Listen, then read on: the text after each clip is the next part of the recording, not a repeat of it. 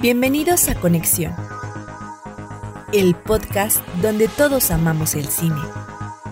I drink your milkshake. ¿Y te gusta la mota? Digo, la música. Do or do not. There is no try. A mí las brujas no me dan miedo. Y lo que me dan miedo son los hijos de puta. Get away from her, you bitch! Gentlemen, now you have my attention. ¿Qué tal amigos? Bienvenidos a Conexión Podcast. Yo soy Iván Belmont. Yo José Luis Ayala. Y yo Israel Acosta. Y este viene siendo el primer episodio del nuevo año, este 2021, que muchos esperábamos con gran anticipación, mucha ansiedad, porque, bueno, ya queríamos que se acabara ese nefasto 2020, ¿no? Que nos ha traído muchas cosas buenas, pero también malas en su mayoría. Sobre todo en cuanto al entretenimiento se refiere, al cine, el no poder visitar las, las salas sí nos ha pegado bastante a nosotros tres y a muchos otros cinéfilos. Y antes de introducir los temas de los cuales vamos a estar platicando en, en, el transcurso de este episodio, quiero preguntarles cómo se la pasaron en estas fechas festivas con sus familias y si vieron algo de cine en el transcurso de, de estas celebraciones. Sí, yo bien ahí, pues este, con, con, la familia nada más, este, central, porque pues no, no se podían reunir tantos.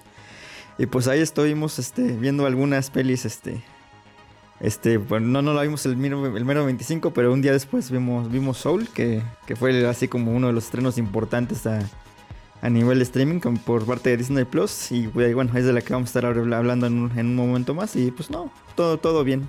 Yo todo tranquilo, sin, sin tanto movimiento. De hecho, para mí no fue ni Navidad. No, no, sentí ese espíritu decembrino ni nada. O sea, como no pudimos asistir a posadas, ni. O sea, ni por ejemplo, cuando me adelantaban las premiers y que en la oficina, pues todo el mundo tenía que irse. O sea, de vacaciones y empezabas a ver cómo se vaciaba la, la misma oficina, pues como sigo en casa, pues sentí lo mismo. Entonces, la verdad es que para mí eso es como. fue como un, una cena más y ya. Un poco inexistente. Pero, pues como casi todo el año, desde marzo, me la he pasado viendo un montón de pelis. Pues eso sí, no fue lo que, lo que cambié. Y pues sí, yo sí vi Soul el mero día de, de estreno para evitar los spoilers, porque a mí generalmente siempre todo el mundo me spoila. Soy, tengo una Estamos maldición. Igual. Entonces ahorita te vamos a spoilear con lo que no has visto. Se cumple nuevamente la maldición. Ah, pero eso no me importan. Spoilerlas. No, ah, hablando Por de pura curiosidad. De... Ahora dijo. Sí, no, no, que hablando de épocas decembrinas también no se sintió a lo mejor tanto porque a esta altura, más o menos ya, eh, bueno, en diciembre por lo general salían igual los nominados así a los premios importantes como los Globos de Oro, los eh, Saga Awards. Y pues como este año no, tampoco todo se ha atrasado, como que igual así como que diciembre perdió también un poquito ahí de... De magia, de, ¿no? de pasión cinéfila, exactamente. Sí, estoy de acuerdo. Yo pues me la pasé con mi familia, viajé a, a Querétaro. Y la verdad sí me sudó en el transcurso del viaje, pero afortunadamente todo salió eh, bien, sin, sin ninguna complicación, o al menos eso espero. Creo que ya se van a cumplir los 15 días como para que se desarrolle algún síntoma. Entonces es, esperemos que todo salga bien. Y como bien comentabas, José Luis, algunos de los temas que, que, vamos a estar mencionando pues van a ir en, en cierto orden. Vamos a hablar de, de, Soul, esta nueva película de Pixar y Disney, que se estrenó eh, directamente a través de su plataforma Disney Plus. También vamos a estar hablando de eh, una película que se estrenó en enero, en este mes, que es Pieces of a Woman. Ya habíamos mencionado el título en el capítulo anterior. También la más reciente temporada de Cobra Kai, de Mandalorian. Pero estaremos iniciando esta conversación con Wonder Woman 1984. Y aquí quisiera que mi buen Israel nos presentara de qué trata y qué opina sobre ella. Pues la película de Wonder Woman 1984, creo que su título dice en qué fecha se desarrolla. Ya vemos este pues que Wonder Woman está trabajando dentro como de un como dentro de un instituto de de artefactos importantes en, en Estados Unidos. Y nos habla como, o sea, retoma como es el tema de, de ella y su deseo de querer encontrarse con, con su amado, el que vimos en la primera película. Y al, en el instituto donde ella trabaja, pues está su otra compañera que es interpretada por Kristen Wiig, que no recuerdo muy bien cómo se llama el personaje. Se llegan unos artefactos nuevos y entre esos artefactos está una piedra importante que no saben de dónde provenga y que van a investigar, pero te concede los deseos ¿no? que le pidas. Entonces esa piedra es buscada también por el otro personaje que es interpretado por Pedro Pascal, que aquí es el villano. Y pues los tres le piden en determinados puntos sus deseos y es como la lucha de ellos tres por someterse a, su deseo o, dejarse ir por, por él. Y pues empieza como el conflicto con, con, esa, con esa piedra. Y ya no digo más para que no spoilee. Bueno, sí, van, a ver, van a ver ligeros spoilers, entonces si quieren evitarlos, si todavía no la han visto, sáltense. ¿Te incluye José Luis? Eh, tápate los oídos y ahorita te escribimos. Eh, eh, no, eh, sí, como bien... De eso sí oigo sin problema. Vale. Como bien comenta Israel, el hecho de pedir un deseo trae algo a cambio, ¿no? Entonces es a coste de algo. En este caso se da a entender que el deseo que obtiene la Mujer Maravilla o Diana, como le quieran llamar, pues le está costando sus poderes, ¿no? Poco a poco vamos viendo una similitud ahí con, por ejemplo, Spider-Man 2, que también va ahí perdiendo sus poderes a lo largo de la película, para al final tomar una decisión y recuperarlos. El personaje de Bárbara, creo que es Bárbara. Bárbara sí, es Bárbara, eso es cierto. Y ella pide ser como Diana, ¿no? Pero no porque sepa que tiene habilidades especiales, sino porque ve en ella todo lo que desearía tener, ¿no? Confianza, eh, sensualidad, etc. Seguridad.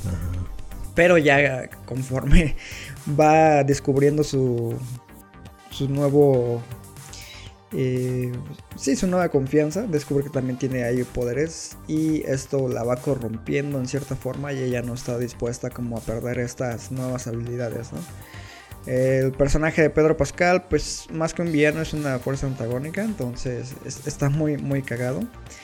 Y yo creo que a pesar de algunos aciertos que tiene la película, uno de los mm, aspectos que más me molestó es que no traen exactamente de vuelta a Chris Pine, eh, físicamente hablando. Entonces, no sé qué, qué opinas ahí al respecto, Israel. Pues eso a mí no, me molestó tanto, fue como un poco, o sea, quererlo traer, aunque ya obviamente sabíamos que por la época tenía que ser algo mágico, ¿no? No por otra cosa. Pero eso realmente a mí no me molestó, me molestaron como muchas otras cosas más.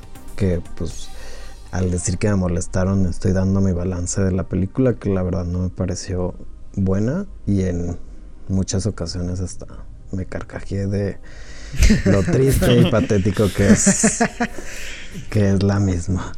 ¿Cómo en qué momento te carcajeaste nomás? En el, en el mero final cuando cuando Gal Gadot demuestra que es pésima actriz. y da un, y da un, da un pésimo discurso, por también es pésimo su discurso, da un pésimo discurso al momento de estar salvando al mundo de la fuerza antagónica de Pedro Pascal. Y dice una frase que la sigo repitiendo porque digo, o sea, es como muestra de que es totalmente o sea, ridícula la película. Que dice, la verdad es amor. y ahí se fue como dije, ¿qué? ¿Cómo les puede estar gustando esto a la gente? O sea, sí, sí, en general es completamente pues mala y, decepcionante porque digo, la primera parte pues es, como la salvadora de las películas de DC y ahora cae como en, en el mismo juego que las otras. Es como triste. Fíjate que la sentí como muy ya al estilo de lo que trae usualmente Marvel, como que quisieron abordar más de lleno ese estilo vibrante y, y cómico. Y si bien es cierto que la primera parte tenía algunos momentos que sí tenías hasta la risa involuntaria, pero no era del todo mala. Aquí sí, yo creo que el guion de Patty Jenkins no, no funciona en lo absoluto.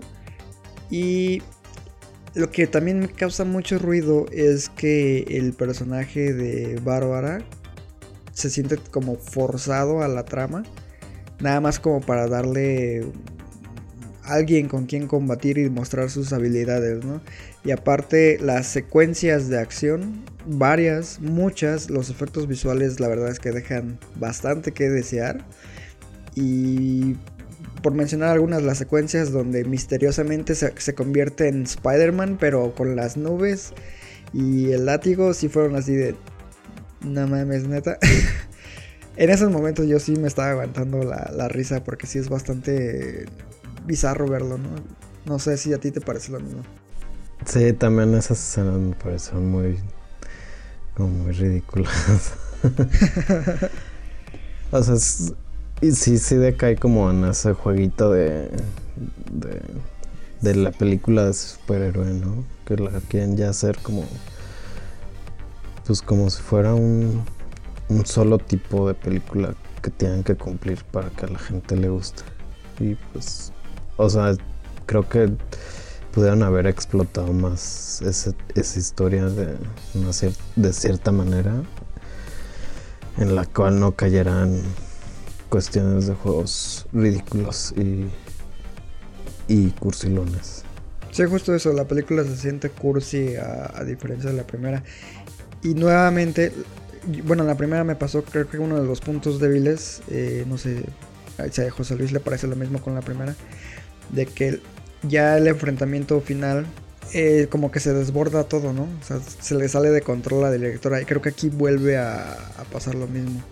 No, he visto esta, pero sí, no. Yo me acuerdo que sí, la, anterior no, no era su, punto fuerte. defi- Definitivamente todo ese clímax final.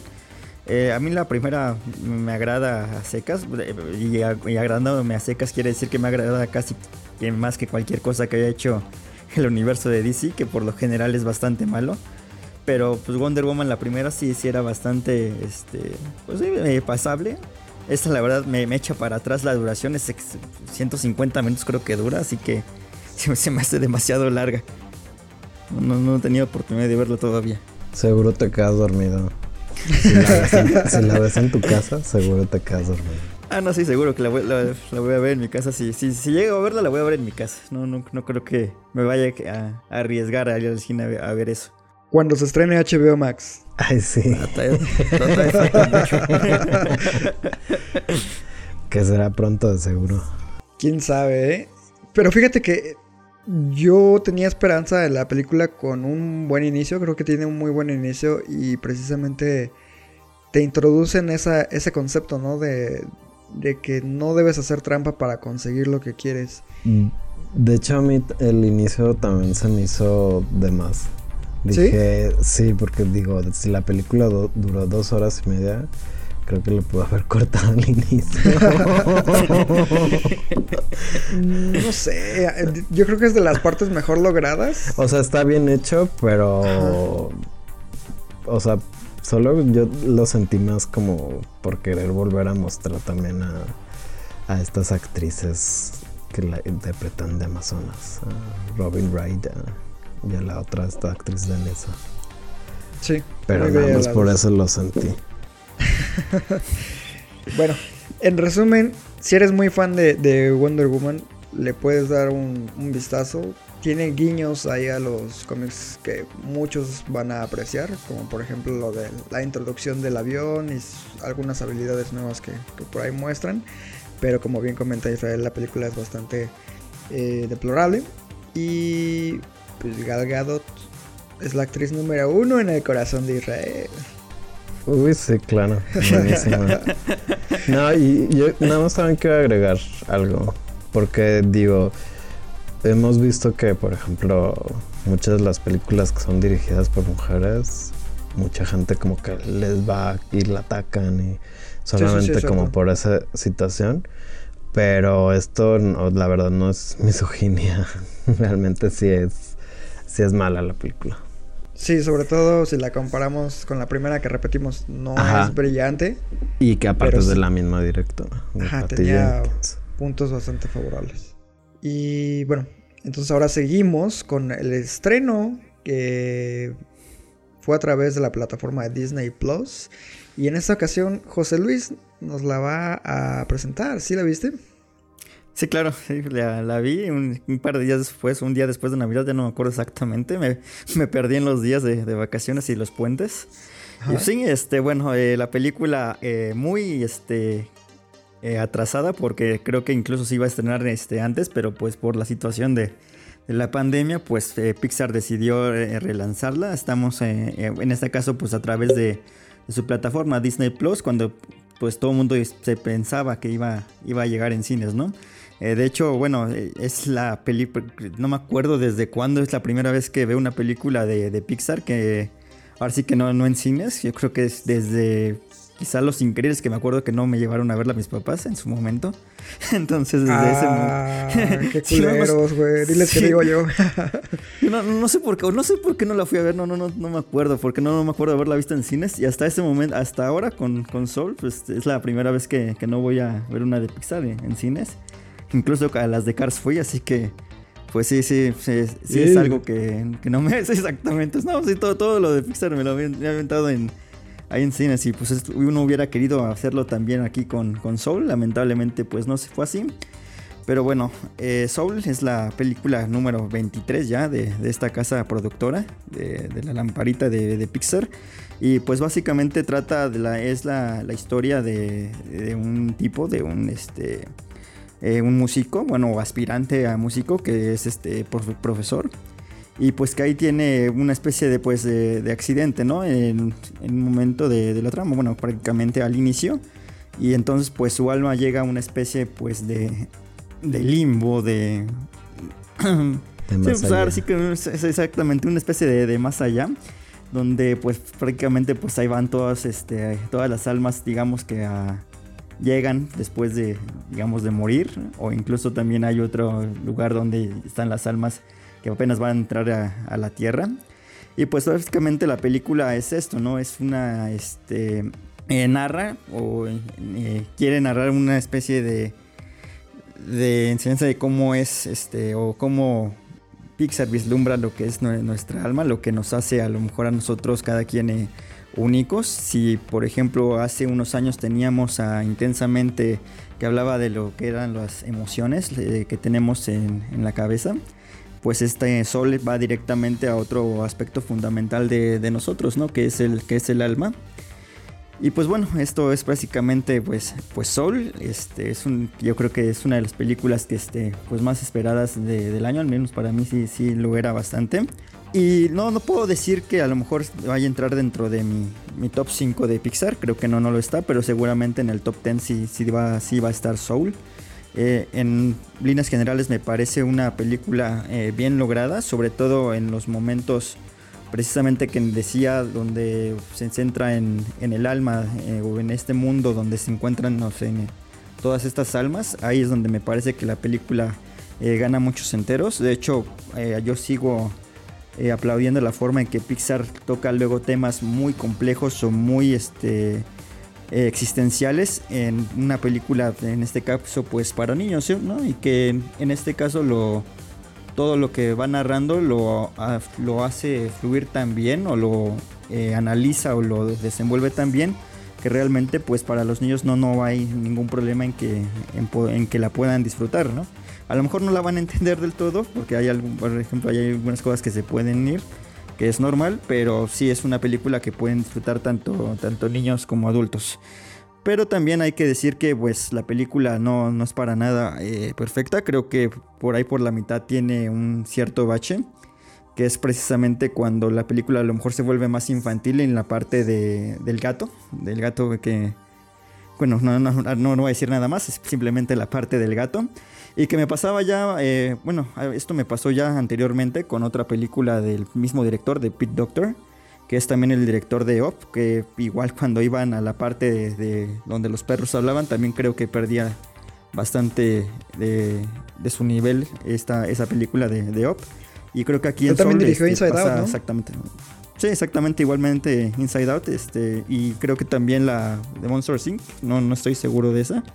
Y que de hecho a raíz de, bueno, obviamente de la salida de John Lasseter como jefe de, Pixar, creo que ahorita pues el, el director más este, importante de que, se quedó es prácticamente Big Doctor, ¿no? Y quien es prácticamente creo el jefe creativo, creo que él prácticamente dice que se va a lanzar y que no. Cierto. Yo lo único que puedo decir de Soul es que no me pareció tan fantástica como todo el mundo está diciendo. Me pareció... No, no todo el mundo. Yo, yo estoy igual que tú. Ya, no ah, bueno, ya somos dos. Eh, me parece hasta repetitiva con algunos temas que ya ha tocado a lo largo de su filmografía eh, Pixar. No, la verdad no, más allá de la calidad de la eh, animación, que la verdad sí es espectacular, eso sí se los aplaudo enormemente. La, la historia como tal, pues, no, al menos conmigo no conectó, no me enganchó ese viaje introspectivo del personaje para descubrir el significado de la vida. Eh, y te digo, yo creo que ya lo hemos visto en películas anteriores a lo largo de la filmografía de, Pixar, empezando por ejemplo algunos de los ejemplos que mencionaste de este director, o por ejemplo Inside Out, ya lo abordaron de cierta forma, incluso, no sé, eh, hace poco vi un meme de que eh, una película te podía enseñar por las buenas o las malas el significado de la vida, una era por las buenas, esta, Soul, y por las malas era Soul, ¿no? Ajá. Y, por las malas cuál? La de Soul. Ajá. Eh, es la película que según te enseña el significado de la vida por las malas. Eh, otro ejemplo que se me viene a la mente ahorita, no sé, el curioso caso de Benjamin Button, por ejemplo. Ah, yo creo que existen ejemplos mucho más convincentes que, Soul. Y aquí te cedo la, la palabra, hija. Yo estoy, o sea, a favor de lo que dices. La verdad es que a mí no me pareció una película extraordinaria, sí un poco repetitiva como en lo que nos quiere decir, como lo que ya habías mencionado, que otras creo que ya lo, mencionan y otras que son de, estas de este mismo director. Entonces lo único pues, que me pareció bueno fue como el, pues, el cambio, la imaginación de, de, de cómo recrear el más allá y esos personajes y las almas que todavía no están por nacer, pero y las almas, o sea, como ese tipo de cuestiones ingeniosas, sí. Pero pues ya se siente el sello Disney y creo que es, o sea, como una de las cosas que, que yo sí como extraño tanto como cuando eran más independientes Pixar, ¿no? Que tenían más como esa opción de, de no hacerlo tan, tan evidente las cosas. Y aquí el mensaje es súper evidente y es tan remarcado en cada momento y pues un poco de cierta manera puedes predecir en qué va a acabar la, la, película. Y a mí me hubiera gustado que no acabara de esa manera para pues no sentir que, que ese mensaje fuera tan, tan remarcado y hubiera tenido un final un poco pues más sorpresivo y, un, y pues más afín a lo que estaba tratando de decir la película. O sea, yo lo sentí como muy contradictorio el, el mero final. Y de cierta manera sí siento que pues es como si estuvieras viendo una sesión de coaching de que la vida la tienes que vivir y, y que es hermosa y que disfrutes todos los momentos que tú quieras, pero pues no es ni GNP, eh, bueno, no sé si puedo decir marca de que te dice el vivir es increíble. Parecía eslogan. Pues para. Vivir es grandioso. Ajá, para levantarte el ánimo. Pues resultan en eso. Y no me digan que soy amargado, la verdad. Es que La verdad es que sí lo eres. sí lo soy, pero, pero hay que aceptar que esta película no está tan, no está tan padre. Y no quiero hacer, o sea, tampoco quiero caer como en el juego de comparaciones que muchos han quedado como de, ahí cuál es la mejor animación, pues ya que, pues la que sea, ¿no? Bueno, la verdad no, pero, pero sí definitivamente Soul no es la mejor animación de este. año. Eso nada más les digo. A ti, José Luis, te fascinó la banda sonora, ¿no? Sí, sí, este. eh, yo creo que, bueno, ese es de, nos- de sus puntos fuertes, la banda sonora de Trent Reznor y Atticus Ross, que, eh, bueno, de hecho ya van dos bandas sonoras grandiosas que compusieron en este 2020. Una fue precisamente, es precisamente la de Sol, la otra fue la de Man, que ya hablamos en un episodio anterior. Y además, pues dos bandas sonoras tan distintas, ¿no? Mientras la de Man, pues era más de un corte clásico emulando a las, eh, la música de antes de, los años 40. eh, pues la de eh, Soul es en este caso pues más rompedora, más intentar, bueno, jugar ahí con, lo, con los sonidos e incluso pues moldearse igualmente a esta esencia, bueno, este toque de jazz que tiene la película, ¿no? Ya que pues este, una parte importante dentro de la misma pues es precisamente pues esto, ¿no? Lo del jazz. Sí. Y yo creo que ahí, el- bueno, en cuanto a las voces que utilizaron, creo que acertaron en cuanto a los personajes utilizados. Es eh, Jamie Foxx el principal, si no me equivoco. Y el, por ejemplo, el personaje de la cantante, ah, se me fue el nombre de Angela. Bassett. Ella. Creo que también mm, ofrece, a pesar de que su papel es súper breve, Y el de Tina Fey. buenos momentos. Y sí, justo a eso iba. Ah, Uno de los personajes eh, clave eh, que precisamente detona el desarrollo de Sol es el de, el de Tina Fey, ¿no? Que curiosamente en este más allá, antes de que las almas sean enviadas a sus respectivos cuerpos, deben como descubrir qué es aquello que los motiva, ¿no? Y se supone que este personaje ha pasado por múltiples eh, tutores, entre ellos algunos muy famosos, eh, pero no han logrado descubrir qué es lo que le puede motivar a que vaya a, vivir esta vida, ¿no? Entonces, eh, como bien comentan todos, pues es una película con buenos momentos. La banda sonora, repito, también es muy buena. Pero, como dijo Israel, la película es redundante y se traiciona a sí misma en su escena final. ¿Algo más que quieran agregar antes de pasar a la siguiente? No. Que, que soy muy soy muy fan de tu crítica en Letterboxd. De que el que pusiste Iván. De No que ya qué sabemos puse, por ¿qué Que, que ya sabemos de dónde salió la maldición de, de Cruz Azul. Ah, sí, es cierto. güey. Para los que ya vieron la película sabrán por qué. Entonces ya todo tiene sentido, güey. Ya. Ya no es culpa de Cruz Azul. Tiene dos memes buenos, ¿no? E- Esa, esa escena, precisamente de, de- que puede emular, bueno, ahí emula a otro equipo, pero puede emular a muchos equipos así con maldición. Y otra es donde la- el personaje, precisamente de uno de las almas, te habla de, de que van a enviar a, a la tierra a un ser así bien este manipulador, este bipolar. No me acuerdo qué tanto le están diciendo, y, "Ah, pero es problema de la tierra, y ahí ya se lo quieren encaretar a, a varios personajes actuales. Sí. Más recientemente a un agente naranja por ahí. Ah, bueno, pasamos al siguiente tema que creo que este sí no lo vio Israel. Porque creo que le caga, no estoy seguro, ahorita nos va a decir por qué. Pero eh, se acaba de estrenar hace poquito, creo que fue cuando, el primero de enero. ¿Cuándo Sí, fue? el primero de enero. Se estrenó la esperada tercera temporada de Cobra Kai. Bajo la producción de Netflix, ya sabemos que esta había nacido originalmente en lo que es YouTube. Pero pues, por muchos, ustedes. muchos aplicaron el, el hack de suscribirse gratis un mes, ver la serie y pues no pagar nada, ¿no? Entonces yo creo que esto no le funcionó a, a YouTube en lo absoluto. Decidió vender una de sus eh, producciones más redituables y pues Netflix se, se la acaparó. Esta continúa con las aventuras de Johnny Lawrence y Daniel LaRusso. Estos personajes pues icónicos que nacieron en la época de los 80, con esa legendaria película llamada Karate Kid y sus posteriores secuelas, que tal vez no sean tan buenas como las originales, ahora sí que en gustos se rompen géneros. Y pues aquí cuéntanos de qué se trata esta nueva temporada, José Luis. Sí, bueno, como bien lo mencionas, bueno, esperó más o menos un año para, para el estreno de esta tercera temporada. Y bueno, básicamente la tercera temporada a grandes rasgos, pues sigue donde nos dejó la segunda temporada, ¿no? En ese eh, fatídico este día donde eh, en la escuela pues, prácticamente los dos bandos de Cobra Kai y Miyagi-Do se, se agarraron a, a, a, trancazos, a madrazos.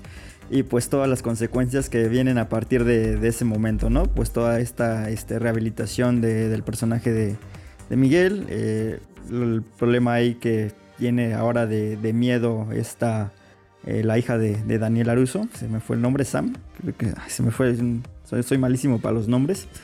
Eh, la, eh, que sí, este caso, me fue el, nombre también. la situación de igual de este del hijo de, de, Johnny Lawrence, que ahora pues es este perseguido igual por este por los por, por la policía por toda esta situación. Y pues así, ¿no? Todas las consecuencias que trajo esa última escena este, tan icónica ya de la segunda temporada, pues prácticamente todo lo que vemos en la tercera son las consecuencias de, de, eso, ¿no? Que atrajo. Claro. Y fíjate que lo que noté es que Israel no la vio. A ver, cuéntanos Israel, ¿por qué no la viste? No soy fan de Karate Kid. No me gusta nada Karate Kid. Desde que la pasaban en el canal 5 era una de las cosas que detestaban que veía que veían mis hermanos y yo me tenía que ir. Y la verdad es que con las críticas que he leído, pues ni ganas de, de echarte ver esta serie. La verdad es que no, ni, no, ni aunque me pagaran. Eh, bueno, dependiendo de cuánto. Pero,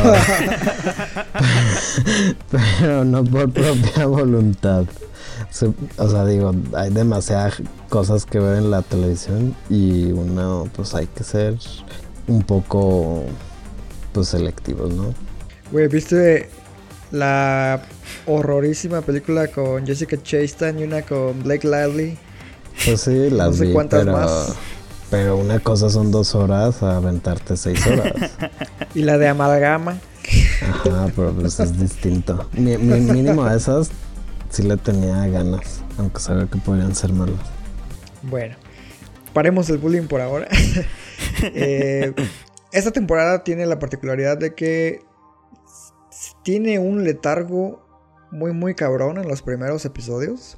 Como que no avanza la trama en absoluto y, es puro fanservice. Eh, introducen allá muchos personajes que forman parte del pasado de Daniel LaRusso y en cierta forma de Johnny Lawrence. Pero la verdad es que lo que te cuentan a lo largo de toda la temporada yo creo que lo pudieron haber reducido en, muchos en menos episodios. Y el cliffhanger a mí no me convence como tal porque justo cuando empiezas que ya por fin está avanzando la historia termina la temporada y es como de no mames Netflix no sé si a ti te pasó lo mismo José Luis eh, más o menos, sí, a lo mejor no, es una temporada más de, de transición. Se nota, creo que sí hay varias hay partes que no en las que efectivamente pues la, la trama no, no termina de, de, avanzar como uno quisiera eh, prácticamente dos episodios se lo dedican a esta a este subtrama de, de Daniel Aruso en, en, Okinawa que a lo mejor sirve un poco para eh, seguir desarrollando al personaje pero realmente para la involucración de bueno la, toda la situación de la trama principal pues no realmente no aporta, no aporta muy gran cosa. Sí. poco o nada sí. Sí, sí no es, es, más efectivamente todo el factor de nostalgia que más, más que otra cosa. Ahí bueno reaparecen dos personajes este importantes de lo que era el Karate Kid 2 entonces este pues sí no y a uno lo convierte en algún chiste Sí, no, no, yo, tampoco estaba muy de acuerdo con esa, este, eh, ese cambio, eh, porque creo que precisamente eh, si Johnny Lawrence era, es, podías ver que incluso en las películas que pues no, él no era precisamente el villano porque pues tenía, seguía las órdenes de John Chris y toda esa situación del alumno encima del maestro. En la otra, en la de Karate Kid 2, si ves al, a este desgraciado de, del Chosen, pues sí, bien más, más cabrón, ¿no? Este güey sí quería matar al Daniel y aunque el tío le decía a veces que no, pues este iba y, y le valía, ¿no? Como que si no, no, no, no tiene mucho sentido el cambio de él para, para este Cobra Kai.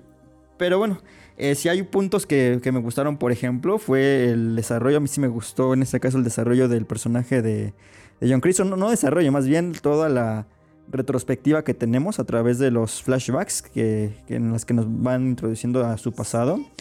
Eh, de cómo pues estuvo en la guerra de Vietnam y cómo esto prácticamente forja la, la, persona que es este, hoy en día. Creo que es de las partes que, que más me, me, gustó y de igualmente pues los últimos episodios con esa pues inminente aparición de igualmente de otro personaje. Eh, son de los momentos que más disfruté de, de esta eh, nueva temporada. Que en líneas generales, este, pues creo que sigue igual como en las temporadas anteriores. El punto fuerte de Cobra Kai sigue precisamente este, siendo este juego de perspectivas. En la que pues ni todos son buenos ni todos son este, tan malos. Eh, hay un mismo personaje de este, en esta temporada lo dice. Hay, este, hay tres verdades, la tuya, la de él y la que es la verdad, verdad, ¿no?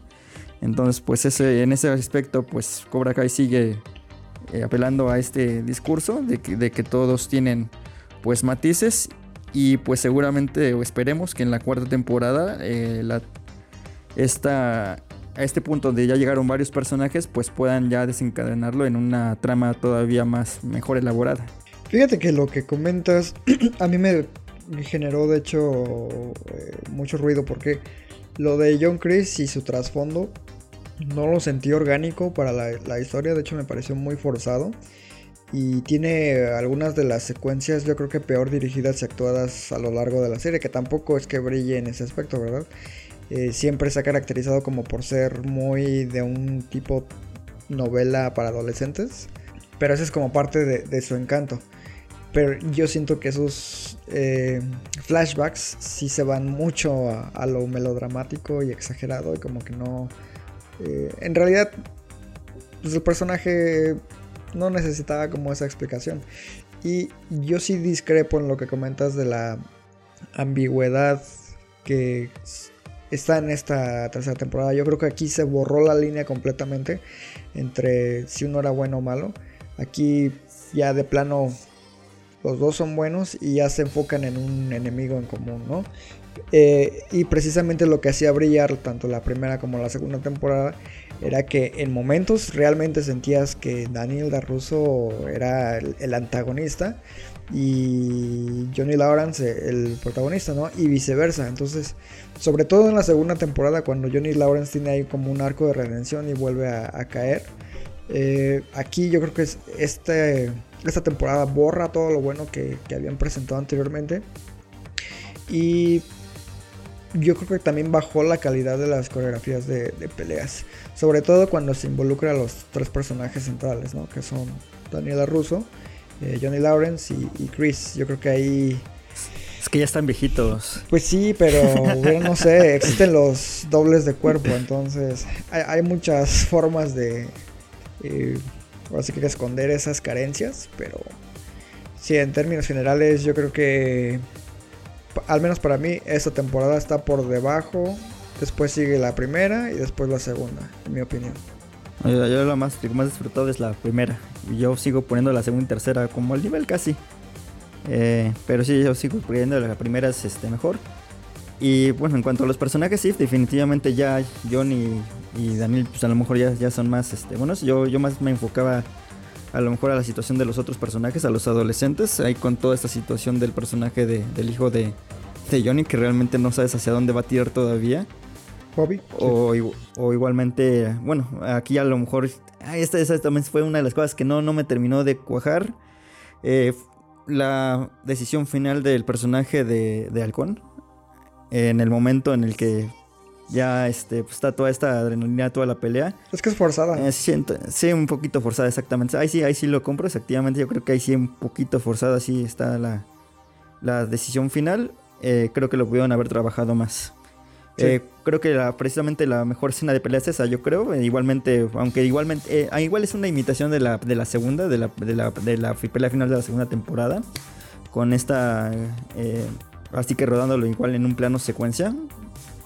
Este, pero sí, este, sigue siendo igualmente algo que ya habíamos visto en la segunda temporada. Sí, eh, ya pocas novedades y pues no sé que ya tengo mis reservas con, con, la cuarta temporada. Si este va a ser el rumbo que va a tomar la serie, la verdad es que ya eh, probablemente vea la cuarta dependiendo de cómo vayan las cosas. Decido si sigo o no. Ni va a haber cuarta.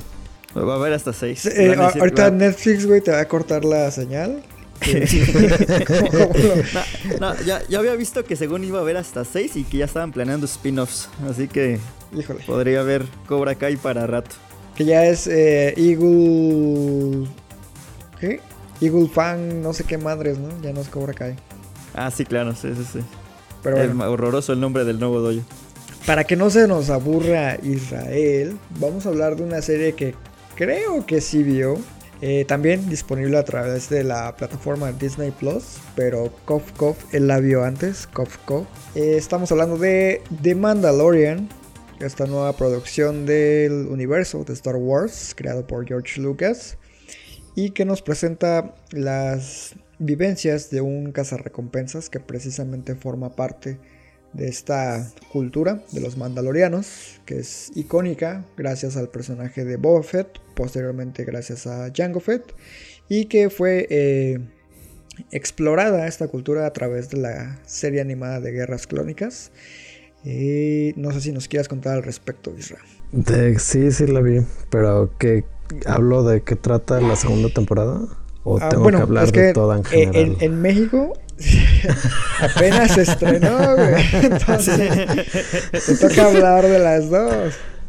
Ah, ya. No, pues. Pero digo, ¿de qué trata o ya dijiste eso? No, nada más como términos generales, pero Bueno, de te todos cedo modos- la, la trama. De todos modos, la trama no tiene mucha ciencia. es casi lo mismo por Pinche vato los amargado. capítulos. no, la verdad es que, o sea, digo, como serie de entretenimiento está buena. La verdad es que sí está buena, se entretiene y da mucho fanservice. Pero bueno, en general, pues ya sabemos de qué trata, ¿no? Habla sobre de este personaje, el mandaloriano, que es- estamos descubriéndolo y que pues lo contratan para realizar un trabajo de buscar al, al niño, así lo, lo mencionan, que es el mejor conocido como Baby Yoda y que en la segunda temporada dicen cómo se llama realmente.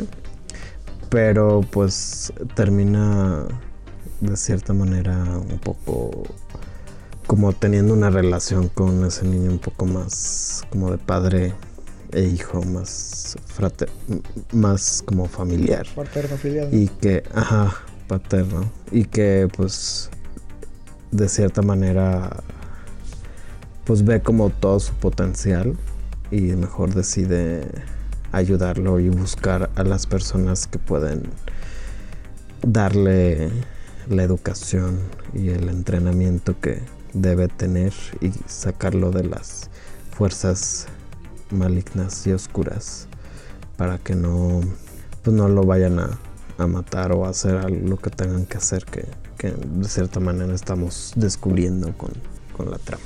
Lo interesante de esta serie es que o sea, son capítulos cortos llenos de acción y que están bien pues, establecidos, ¿no?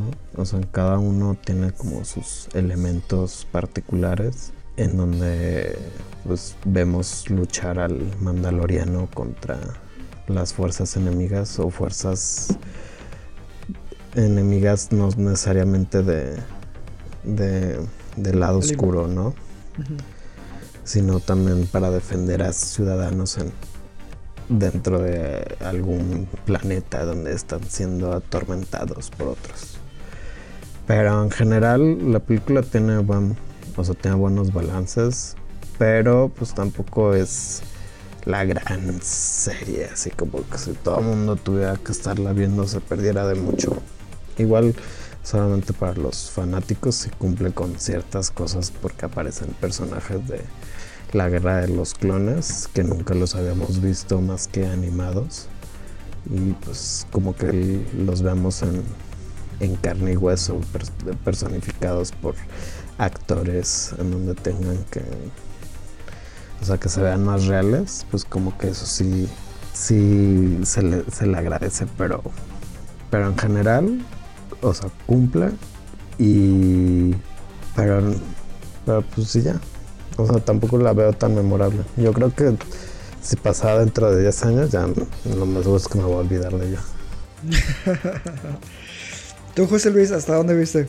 Eh, voy, creo, en el sexto episodio de la primera temporada. No, no recuerdo. Ah, o sea, Eh, la primera, culero. No, todavía no acabo la primera, de hecho. A ver si ahorita me viendo un capítulo terminando el podcast, de hecho.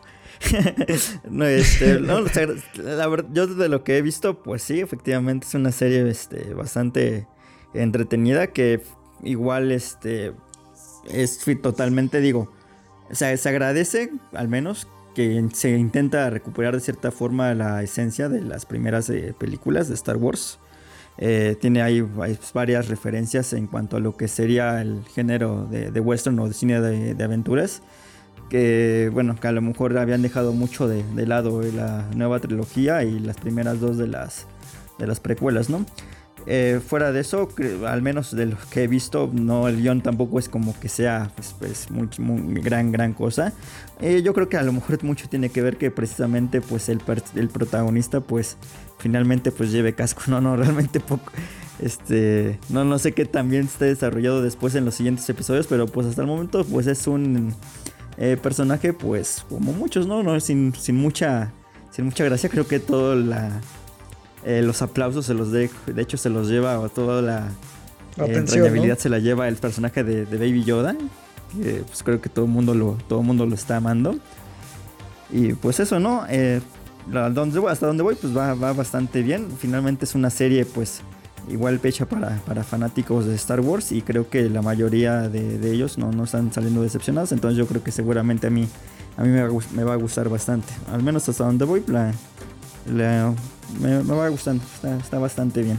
Sí, cabe mencionar que la, el punto donde se desarrolla esta historia es después de los eventos del episodio 6, el regreso del Jedi. Y pues el Mandaloriano es interpretado, aunque no le veamos el rostro hasta la segunda temporada, por Pedro Pascal. Eh, yo creo que su voz le, le da como mucha personalidad al, al personaje. Y como bien dices, Baby Yoda pues, es lo que acapara la atención de todos tiene momentos bastante graciosos y hasta tiernos eh, a lo largo de estas dos temporadas. Como bien decía Israel también, tiene momentos de, de acción, yo creo que bien logrados para hacer una serie de televisión. En su momento, cuando Star Wars recientemente fue estrenada, pues fue un parteaguas y una revolución del cine, cuestión técnica, vaya. Eh, yo creo que aquí The Mandalorian, por algunos aspectos, también lo puede ser, en el sentido de cómo implementar efectos visuales mientras se está filmando, ¿no? Con, con este eh, motor gráfico de videojuegos que se llama Unreal Engine, que formaron un panel circular ahora sí que alrededor de los actores para brindarles el entorno y que facilitara su, su actuación, ¿no? Yo creo que esto puede beneficiar a muchas producciones en el futuro, reducir costos y yo creo que es algo a destacar de, de esta producción. Eh, Di, Isra, ¿por qué creo que quieres decir algo? Sí, quiero decir muchas cosas. Eh, Ah, no, que ¿verdad? aparte, creo que es, o sea, de las cosas que sí destacas esa cuestión de, de los efectos que mencionas, porque pues no se siente el abuso del típico CGI como Sí. en Wonder Woman, que se ve horrible, que eso no lo mencioné. Pero, pero en seguir o sea, se sienten, ajá, se sienten más reales. Creo que sí sería como seguir un poco a, eh, sería bueno que la mayoría de las películas sigan como este tipo de, de producciones en donde sí se involucre, o sea, sí haya efectos visuales, pero que los efectos visuales también se vean, se sientan más reales y que no se vea todo como por computadora. Claro, y aparte uno de los beneficios precisamente de esta tecnología es que debido al atuendo del mandaloriano que es como cromado, pues todo se refleja, ¿no? Y por lo mismo de que es una locación, como te digo, paneles que lo rodean completamente, ves a la perfección los reflejos de lo que está enfrente de él, ¿no? Entonces sientes verdaderamente que, que este personaje está en el mundo que te están mostrando y eso ayuda precisamente a crear este sentido como de inmersión.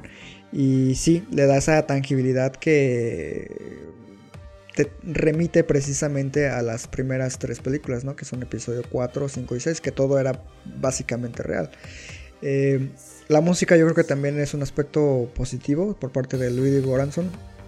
Y merecido Oscar, por cierto.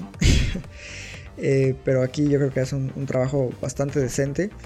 Y no, bueno, no sé si seas tan fan de Star Wars tú, Isra, pero hablando a nivel personal, yo sí alcancé a ver el último episodio de la segunda temporada libre de spoilers. Y honestamente puedo decir que sí me emocionó como fan. Yo creo que es un bonito fanservice, bien hecho. Y yo creo que me recordó precisamente esa magia que, que sentía cuando miré Star Wars por, por primera vez. No sé si tú viviste algo similar.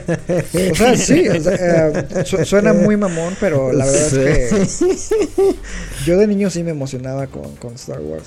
Pues yo no me acuerdo de emocionarme, pero sí me gustaba verlas. Y viendo ese último, creo que me emocionó. O sea, sí lo esperaba, no, no lo vi con spoilers, solo sabía que salía algo como súper impactante. Pero no, no, me causó más emoción cuando salió otro personaje en esa temporada. Eh, déjame adivinar. ¿Ahsoka? Ajá, o sea, porque la quería ver cómo se veía. O sea, yo Y- tenía más como curiosidad de descubrir cómo la podían hacer en, en vivo y interpretada aparte por Rosario Dawson. Me- ¿Y qué te pareció? Ajá. Bueno, me, me gustó ese, ese, ese capítulo. Creo que es como de los más rescatables. Porque al- lo que tiene Mandaloriano es que más la primera temporada se siente como muy repetitivo todo. Como utilizando la misma fórmula de voy a ir a salvar a tal planeta. oh, sí, Así ya rescaté caigo por todos, accidente y tengo ya que me salvarlos". voy. Ese tipo de cosas. Ajá, es como de, ay, bueno, ¿cuán- cuán- cuán- cuánto le echaron de cabeza a sus guiones?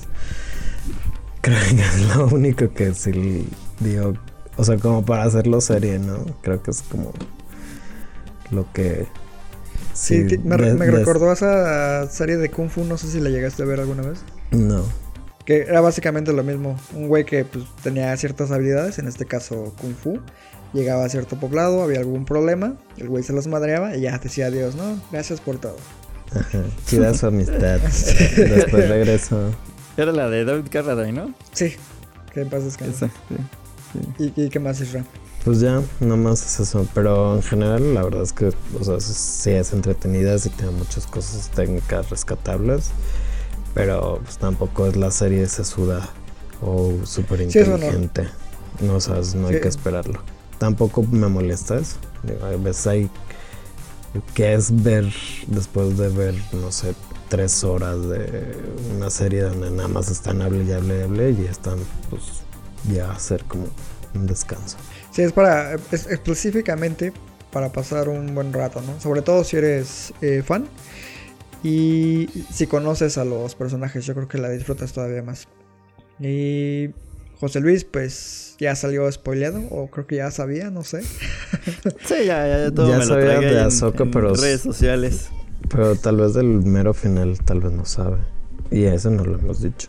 Sí, sabes No, que pero ya, ya me, ya, ya me lo spoileé igual todo. Eh, no, es que esas redes sociales, si no, no las ves, si no ves la serie o la película uno o dos días, ya estás. Sí, es, el problema de las redes sociales, más ahorita con la pandemia que todo el mundo, o bueno, muchos siguen encerrados. Y cerramos el tema con The Mandalorian, eh, véanla, si son fans de Star Wars. Pero Y en pirata, para que no le pagan a Disney. Lo dices por experiencia. Y no, y ya vende la serie de Wanda y Vision, ¿no? Y después sigue la de el Capitán De Falcon. Falcon. Ajá. Ah, sí, Sí, ¿no? ¿La, la van a ver? No, puro. No No creo, La verdad es que no creo. A menos No, que dure muy poco y sea muy buena, pero no, no creo. No soy tan fan de Marvel. Soy más, me gusta más Star Wars que Marvel. Bien ahí. Sí, igual. Seguimos entonces con eh, la película más reciente que se estrenó a través de la plataforma Netflix, que fue eh, Pieces of a Woman. Esta película dirigida por, por, Pedazos de mujer. Exacto. no, Protagonizada por- fragmentos. protagonizada por Vanessa Kirby y Shia LaBeouf, que eh, básicamente aquí se tiene que mencionar, lamentos spoilers, si no han visto la película, pausen este episodio, véanla y después regresen, porque no podemos abordarla sin, mencionar lo que ocurre. Entonces iniciamos a contar, aquí se nos introduce a lo que es una pareja, que están a punto de, dar a luz, van a llevar a cabo lo que es eh, un, parto casero, por llamarlo de alguna forma, con sus respectivas eh, asistencias y la cosa no sale del todo bien con, con este parto. Eh, y aquí antes de seguir, les pregunto, ¿si la vieron ambos? Sí, sí, sí. Sí. Ah, bueno. Bueno, pues el bebé se muere, lamentablemente, lo cual... Pe- Pero no viene la. ¿No viene la sinopsis oficial? ¿Y eso? Ah, De hecho, bueno, sí es que viene hasta gente- en, hasta en Netflix dice, después de la trágica muerte de su hija. Pero es que muchos no leen, güey. Ay, Claro. pues, pues eso no es mi culpa. Yo, yo sé, yo sé, yo sé, pero por eso hacemos la aclaratoria.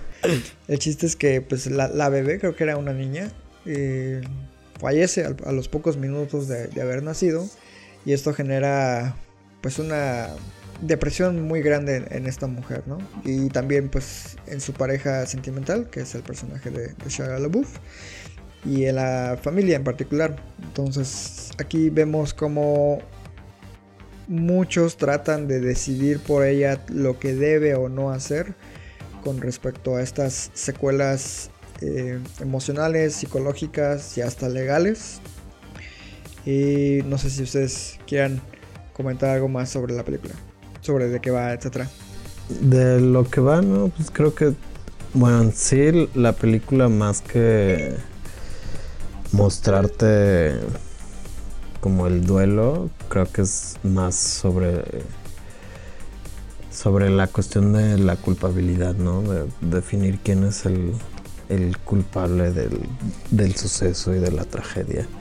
Y creo que aunque sí abusa mucho como de simbolismos visuales y metafóricos, creo que eso es lo que hace que la película a mí me parezca como bien llevada y que además este el tema no caiga en, en un dramatismo exacerbado en donde te tengan que hacer llorar y tirarte a moco tendido por la tragedia que estamos viendo, sino ver este cómo es sobrellevado este, este duelo y cómo la gente puede superarlo de una manera distinta a la que está como establecido que debe de ser el, el duelo de la persona. Claro. Y creo que José Luis tiene algunos inconvenientes con la película, ¿no? No, no, de- no inconvenientes, pero no, no me terminó a lo mejor de, de conquistar. A ver, empezando rápido del inicio, una, una anécdota. Eh, por lo general, pues las pelis, series las veo con, con mi esposa, güey. sin embargo... Me diste un susto, creí que ibas a decir se me murió un bebé. Y yo digo, no mames, José Luis. ah, no, no, no, no.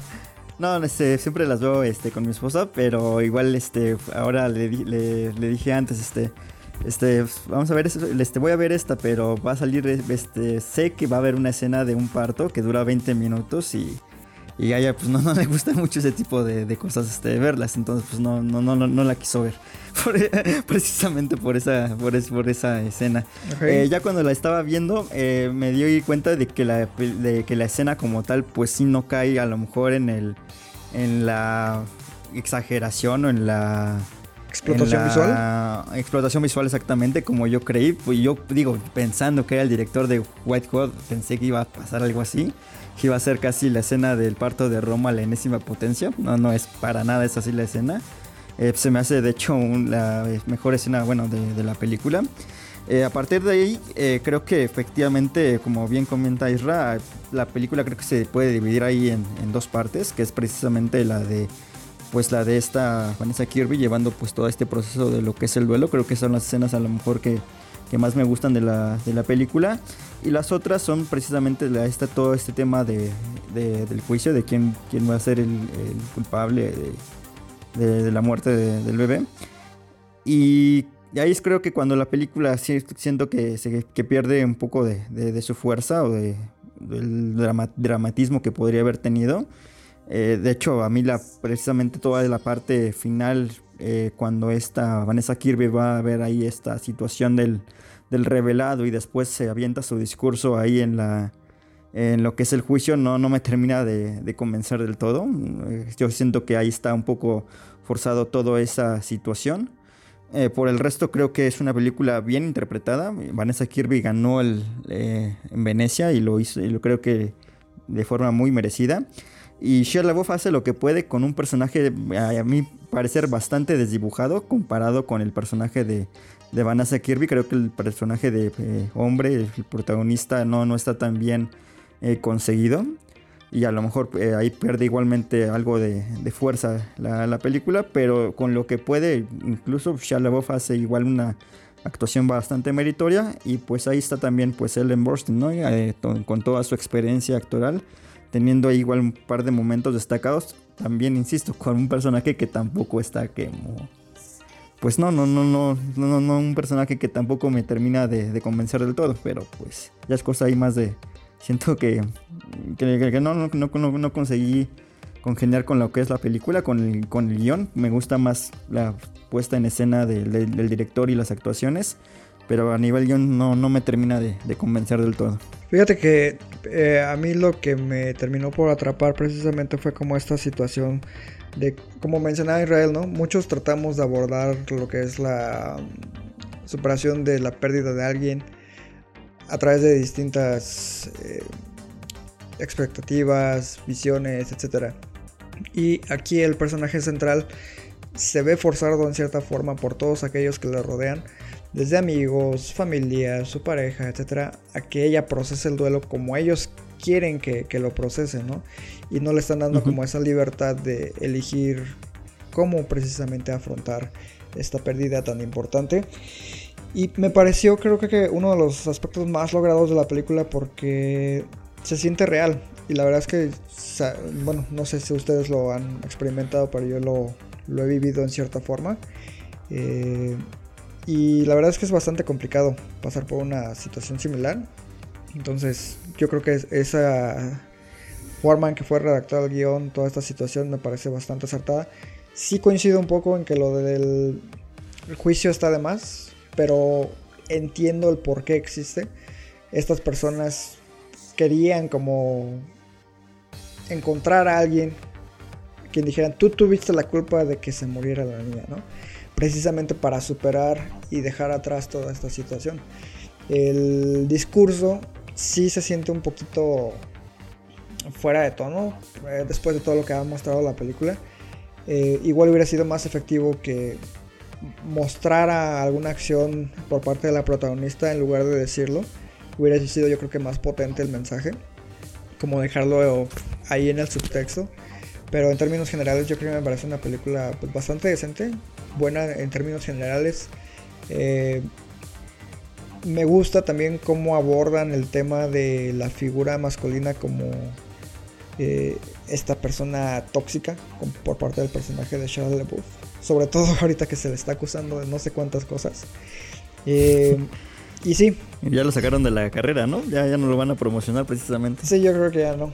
Eh, como comentaba Israel también, hay muchos simbolismos que son más que obvios. Yo creo que a él le faltó más utilizar al director. Pero sí, Vanessa Kirby yo creo que está fantástica. Y como bien tú mencionaste, José Luis, la escena parece que más importante de toda la película, que es la del parto, está muy bien lograda en este plano secuencia.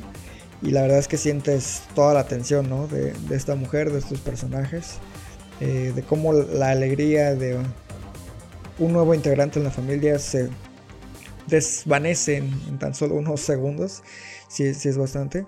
Y me recordó en, en cierta forma toda esta situación de que los personajes que rodean a uno quieren que actúe como quieren. A una película argentina, no sé si ustedes la han visto, eh, a pesar de que es un tema completamente diferente.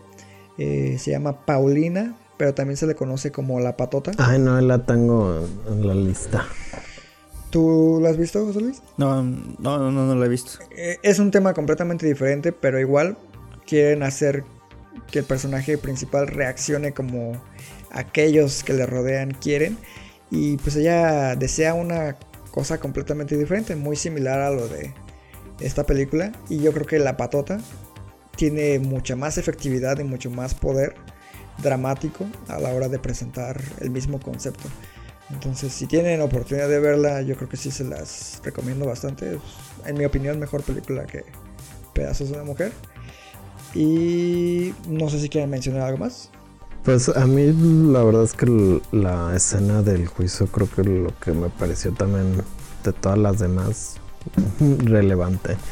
Pero ya es más como la mirada personal que yo le, le di a la, a la película y también creo que Molly Parker, que es la hace de la partera, Ajá. ajá, también está, está muy bien dentro de la película. Aunque tenga nada más como dos minutos. bueno, tiene como 10 minutos de participación, pero creo que también se me hace muy. O sea, su participación muy buena. Sí, y, y notas como esa angustia, ¿no? De estar siendo juzgada por algo que realmente pues estuvo fuera de sus manos. Yo creo que aquí la fotografía de... ¿cómo se llama? De... ah, se me fue el nombre, creo que es Benjamin Loeb. Es bastante efectiva precisamente como que enfocándose en el cuello, en, en los labios y veces precisamente cómo pasa saliva. Ajá. Sí, todo eso está padre. Y también agregar que, por ejemplo, muchos de los directores que conocemos, um, algunos son, o sea, son extranjeros y cuando hacen como su debut al mercado Gringo. anglosajón, ajá, al de habla inglesa, pues sí llegan a hacer como cosas muy como fuera de su tono de la manera que habían hecho en sus países respectivamente. Y creo que Mandrusco Cornell, este, pues no cae en esa como maldición de hacer una película totalmente horrible, pero sí es una película que se da fuera como a, a lo que estamos acostumbrados de él, que generalmente, o sea, yo he visto otras dos de sus películas, que es White God y Jupiter Moon, que esa nadie la, la vio porque realmente pues estaba muy difícil como para mirar, no era muy buena la película y era muy rara. Ya, O ya sea, la quiero ver. Ajá, las dos películas. y aparte que le gusta a Will Smith en, en el Festival de Cannes y entonces fue como, bueno, no creo que nadie la quiere ver. Pero en sí, o sea, la- las, esas dos películas tienen temas muy, pues un poco fantásticos comparadas como con esta. Y creo que ese salto también, creo que fue más beneficioso. A mí me parece muchísimo mejor esta que esas dos anteriores de, él.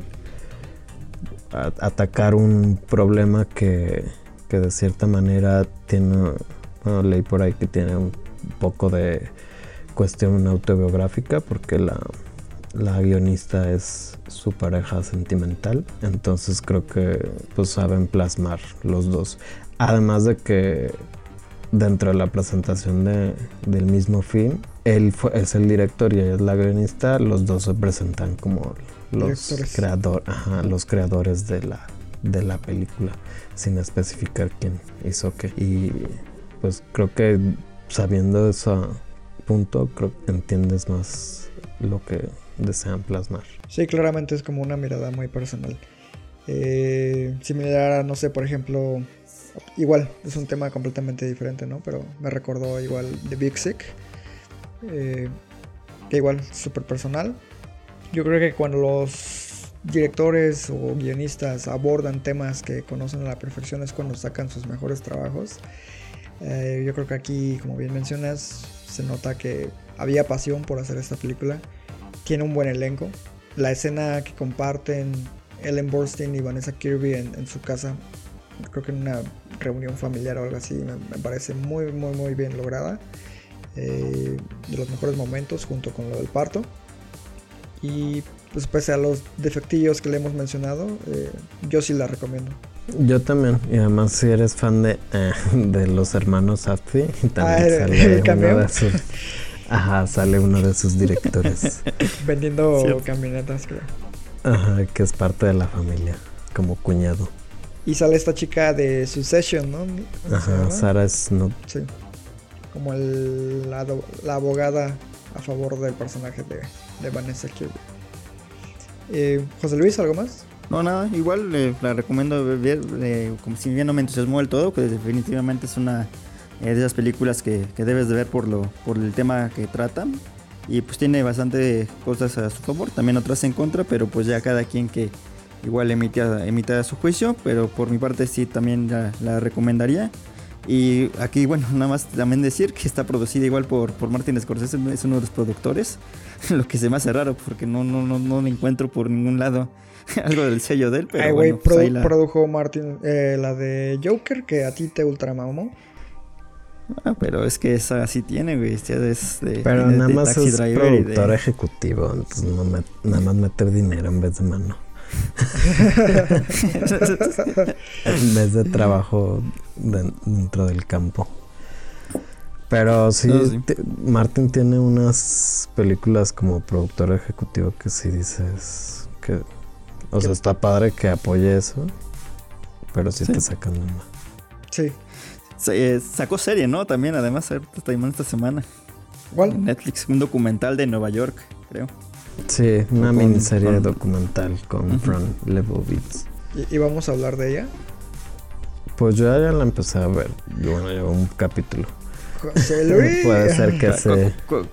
cuánto duran los episodios? Media hora y son seis. Ah, está son tres ah, sí, se me la avienta. Sí, sí, me la aviento, va. Vale. La podemos incluir en el próximo episodio que vamos a estar grabando de. Que ya no lo alcanzamos a sacar porque la verdad nos faltó sincronización, creímos unos que eran un día, otros que otro y luego que otro. No pudimos grabar el episodio de nuestra opinión de mejores series del año pasado. Entonces yo creo que les agregamos esa como bonus dentro del episodio, ¿no? Va, va, Y bueno, hemos llegado al final de este capítulo. Eh, nuevamente pues les agradezco el, tiempo compartido aquí y sobre todo sus comentarios. Recuerden que eh, cualquier recomendación pues es basada en nuestra opinión, eh, tanto crítica como personal. Y como bien comentaba José Luis, al final pues quienes deciden si les gusta algo o no, pues son ustedes mismos, ¿no? Entonces, no vean Cobra Kai. Ah, no es cierto. Eh, si les llama la atención, pues vean todo. Wonder Woman no la vean. Ah, sí, es cierto. Pero descarguen, descarguen, Mandal descarguen, Mandalorian y descarguen Wonder Woman. No les paguen a Warner ni a, ni a Disney. Ni a Disney. Ah, tú porque. Ay, mi novio Nola. No, no, no. Bueno. Entonces, me despido. Yo soy Iván Belmont. Yo, José Luis Ayala. Y yo, Israel Acosta. Y recuerden que. Amamos, el, cine. Hasta la próxima.